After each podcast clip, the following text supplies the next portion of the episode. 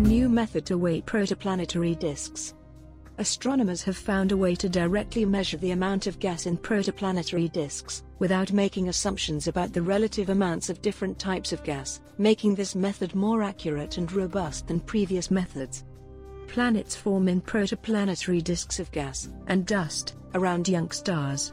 Scientists study protoplanetary disks by looking at their spectra, the wavelengths of radio waves emitted by disk components, Hydrogen gas is the main constituent of protoplanetary disks, but it isn't easy to measure directly because it doesn't emit radio waves efficiently. Carbon monoxide is often used as a proxy. Still, the hydrogen to carbon monoxide ratio can differ depending on the environment, leading to significant uncertainties in total mass estimates.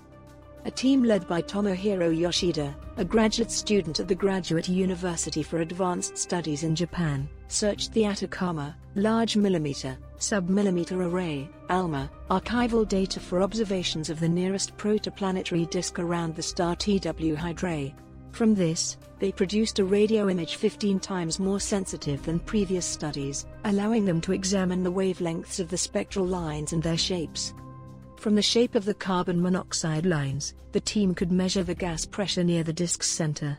This pressure reveals the total mass of gas near the center without making assumptions about the hydrogen to carbon monoxide ratio.